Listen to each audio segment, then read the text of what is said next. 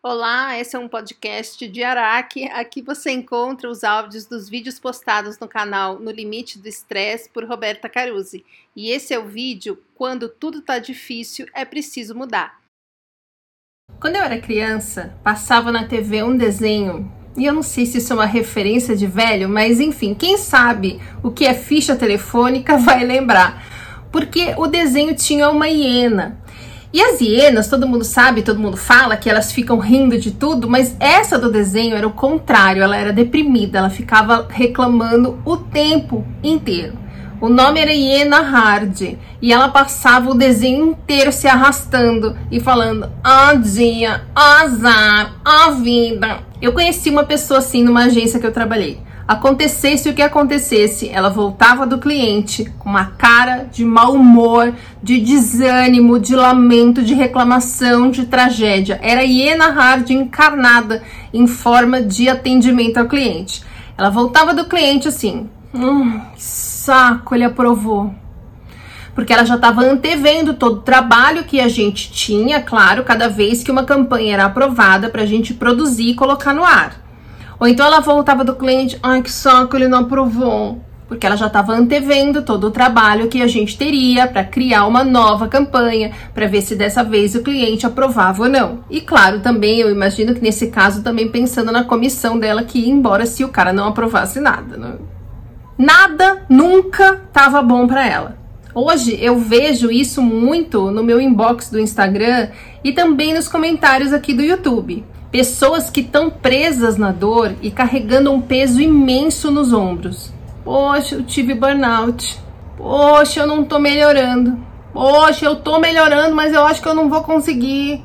Poxa, quando a gente tá melhorando, a vida logo vem e manda outra paulada. Ó dia, ó azar, ó vida. E eu sempre falo, leva isso para terapia, porque essa atitude é o que mais atravanca o processo de recuperação. É justamente a atitude que fez a gente chegar no burnout. A falta de fé, a noção de não merecimento, a percepção de que a nossa vida é mais difícil que a vida dos outros, a fantasia de um azar que faz você ficar assistindo as pessoas se darem bem na vida, mas a sua vez nunca chega essa sensação de impotência diante da vida, da injustiça, da falta de capacidade de mudar, é o que estressa a gente nesse ponto de deixar a gente doente. E aí acontece o seguinte, o cérebro, ele não tem condição de passar pra gente todas as informações que a gente recebe o tempo inteiro na nossa vida. Por isso ele filtra o que é relevante pra gente naquele momento. Sabe quando você decide comprar um carro vermelho? E aí você sai na rua, parece que tá brotando carro vermelho do chão. Você fala, gente, aonde estavam esses carros vermelhos que até ontem eu não tava vendo e agora parece que todo mundo tem carro vermelho? Porque ontem aquilo não era relevante para você. Mas hoje o cérebro recebeu lá um WhatsApp falando: olha, carro vermelho agora é relevante, que ela quer comprar um carro vermelho. E aí ele passa a mostrar para você os carros vermelhos que sempre estiveram à sua volta, mas que você não via porque outra informação estava sendo priorizada. Outra informação era mais relevante para você até ontem. Quando a gente fica se sentindo o tempo inteiro impotente, o tempo inteiro sem merecer as coisas boas da vida, o tempo inteiro sem ter capacidade de mudar aquela, aquela sensação de que não importa o esforço que a gente faça, nunca a gente vai ter nenhum tipo de reconhecimento. O cérebro recebe esse WhatsApp e fala: Ah, então tá, então agora é relevante para ela mostrar tudo que é perigo, frustração, ameaça, tudo que pode dar errado, tudo que as pessoas têm e ela não. E a gente fica preso nesse ciclo. Me sinto um merda, eu estresso, eu vejo mais coisas que fazem com que eu me sinta um merda e eu estresso ainda mais e aí eu me sinto mais merda, e aí eu estresso de novo, e aí eu vejo mais coisas que me fazem, entendeu? Você fica preso num ciclo de horror que tira a sua alegria de viver, que tira a sua força, que faz você acreditar que não tem o que você possa fazer para mudar, que você é um azarado. Então, a gente tem que treinar o nosso cérebro para mudar esse padrão.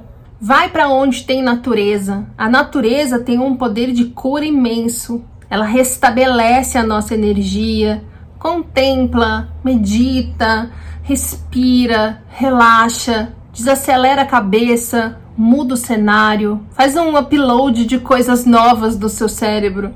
Começa a pesquisar coisas do seu interesse que te deixam feliz, que te dê prazer, no YouTube, no Instagram, na internet em geral. Arruma um hobby, conversa com aquelas pessoas que fazem você rir, que você sai leve da conversa, que faz você esquecer as dificuldades, que não fica te cobrando, que não fica se comparando, que não fica ostentando. Faz um diário de gratidão. Forma o hábito de todo dia você listar pelo menos três coisas diferentes pelas quais você é grato porque isso vai treinar o cérebro para focar em coisas que estão dando certo, em saídas, em oportunidades que ele não achava que era relevante para você até então. Ah, mas não tem nada por eu ser grata porque eu tô na meta. Seus bracinhos estão funcionando? Você tá conseguindo me ver aqui, tá me escutando? Tá conseguindo pensar? Pronto, já tem duas coisas aí para você colocar na sua lista de gratidão. Medite. Aqui tem um canal em que eu ensino você a meditar, vou deixar aqui. Tem as meditações dos chakras, tem uma playlist só disso, vou deixar aqui também. Faça mindfulness. Exerça a presença. Estar presente é a melhor coisa para baixar o medo. Faça afirmações positivas. Resgate os seus sonhos, resgate os seus planos. Invista no seu tratamento, na sua alimentação Procure soluções ao invés de ficar se arrastando, reclamando e lamentando o seu azar. Ai, que saco, deu certo. Ai, que saco, deu errado. Ai, que saco, deu certo, mas tenho certeza que vai dar errado. Porque comigo dá tudo errado. Ai, vou desistir. Porque ficar reclamando sem tentar mudar de verdade é escolher ficar preso na dor da vítima. E tem um vídeo sobre vitimismo também. Vou deixar aqui. Não tem médico e não tem psicólogo que vá fazer você se curar se você não fizer a sua parte. Mas dessa vez temos pergunta para responder. Gente, eu acho que essa é uma oportunidade que o pessoal do Instagram sempre tem e que eu trouxe para que vocês também tenham. Porque no Instagram a gente tem nos stories a caixinha de pergunta que vira e mexe eu abro e as pessoas aproveitam a oportunidade para fazer as perguntas que elas tiverem. E eu acho que vocês não estão aproveitando a oportunidade aqui, mas vocês que sabem. A Cristina, que é uma querida, tá sempre aqui nos comentários, deixou uma pergunta. Como convencer um rapaz de 25 anos a ser normal, a largar o vício por esse trabalho de maluco? Bom, a primeira coisa, Cristina, que eu sempre falo é: a gente só consegue ajudar a pessoa que quer a nossa ajuda. Ele te pediu essa ajuda?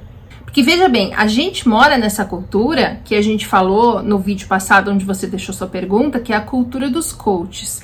Se você chega para ele e fala qualquer outra coisa que não seja o que ele vem ouvindo sendo bombardeado o tempo inteiro, o que, que vai acontecer?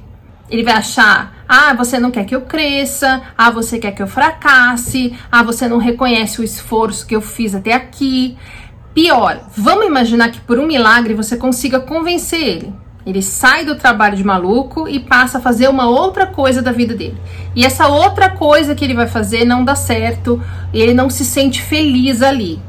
O que, você vai ouvir? Que você ferrou ele, que a culpa é sua. Tá vendo? Ele foi te ouvir, olha só o que aconteceu, agora não dá nem para eu voltar um emprego que eu tinha antes, você fudeu minha vida.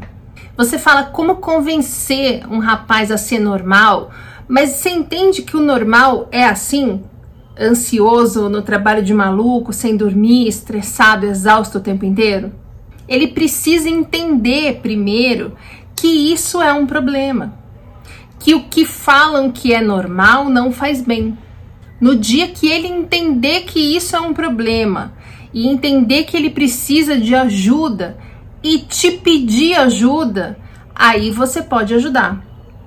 E aí você pode ajudar como? Como a gente ajuda qualquer pessoa que esteja viciada em qualquer coisa. Começa uh, orientando ele a procurar uma terapia. E aí indica meu Instagram, manda matérias que falem sobre isso, que esclareça para ele tudo que a gente conversa aqui, dá ideias de outras coisas que ele poderia fazer para que ele descubra paixões, sonhos, talentos. Ouve sempre sem julgar, nunca julga, nunca cobra, só esteja lá para ele, por ele, para apoiar ou para ajudar de qualquer forma que ele te, que ele precise, que ele te acione, que ele te peça. Mas o primeiro passo tem que ser dele. Tá bom, querida? Qualquer coisa, deixa aqui nos comentários e vejam se mandam perguntas como a Cristina fez. Eu fiz uma enquete ali na comunidade. Pelo jeito, vocês estão votando, preferindo que tenha live, como eu sugeri, né? Que eu faça um vídeo com o tema, com uma live com o tema que seria do vídeo da semana, nos 15 minutos de conteúdo, e depois nos outros 15 eu vou respondendo as perguntas que vocês tiverem.